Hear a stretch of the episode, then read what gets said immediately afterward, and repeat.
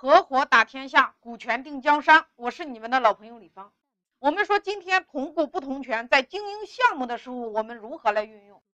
那这个项目总投资是一百万，你是投资人，你出资不经营，占股百分之七十，小 A 他来经营，占百分之三十。那在这里我要告诉大家，有限公司完全可以做到同股不同权，也就是说。你们可以约定优先收回投资之后分红的时候，那你是投资人，你是老大，分百分之三十，小 A 和他的团队分百分之七十。那这就是同股不同权，也就是对于团队来说，对于经营者来说，你今天创造了业绩跟价值，你才有的分。那我们首先要明白一个道理：你今天占百分之一百的股权，百分之一百的分红权，如果你的团队没有干劲儿。业绩也做得不好，目标也没有完成，那你占百分之一百没有任何的意义跟价值。所以呢，我们做企业，你要么今天把公司卖掉收钱完事要么就是招募合伙人进行股权出让，出让股权或者说进行股权融资。当你把股权出让出去。把有能力的人、能创造价值的人牢牢的团结在你的周围，那你即使是占了百分之七点八的股权，但是你做大了，你也可能成为中国的首富。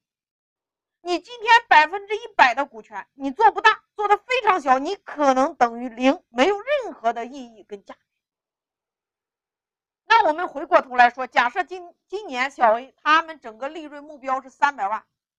完成三百万，你是投资人分百分之五十一，小 A 团队分百分之四十九。如果小 A 连续两年利润都完成三百万，而且增长率在百分之三十以上，那百分之七十分给小 A 和他的团队。如果小 A 连续三年业绩增长百分之三十的同时，利润又做到了五百万，百分之八十分给小 A 和他的团队。那连续两年做到一千万，百分之九十分给小 A 和他的团队。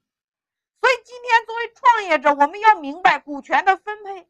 你作为投资人，你给团队投资的目的是为了什么？不就是为了把这件事儿干成，把盘子做大吗？合作就是你能干什么，那你定位我能出钱，那你能干什么呢？那他能出力，让出力的人睡不着觉。让出钱的人能睡安稳，你最后你赚的看起来很少，但是你会赚的长，赚的久。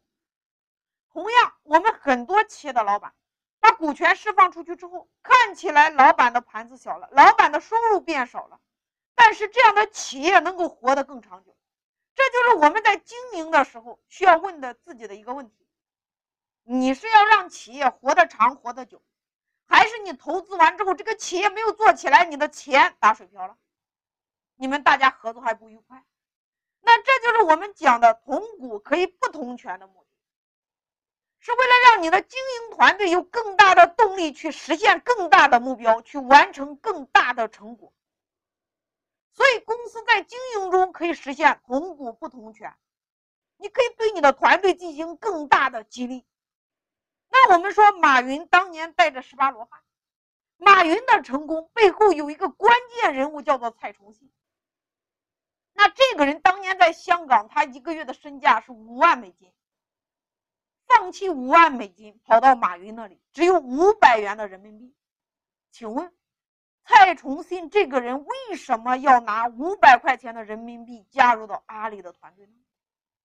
答案只有一个，因为这个人很懂财务。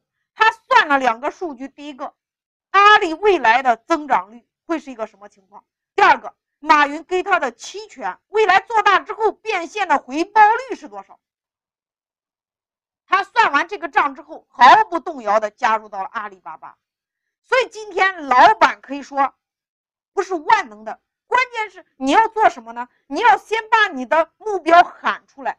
你才能够吸引到有能力的人聚集在你的身边。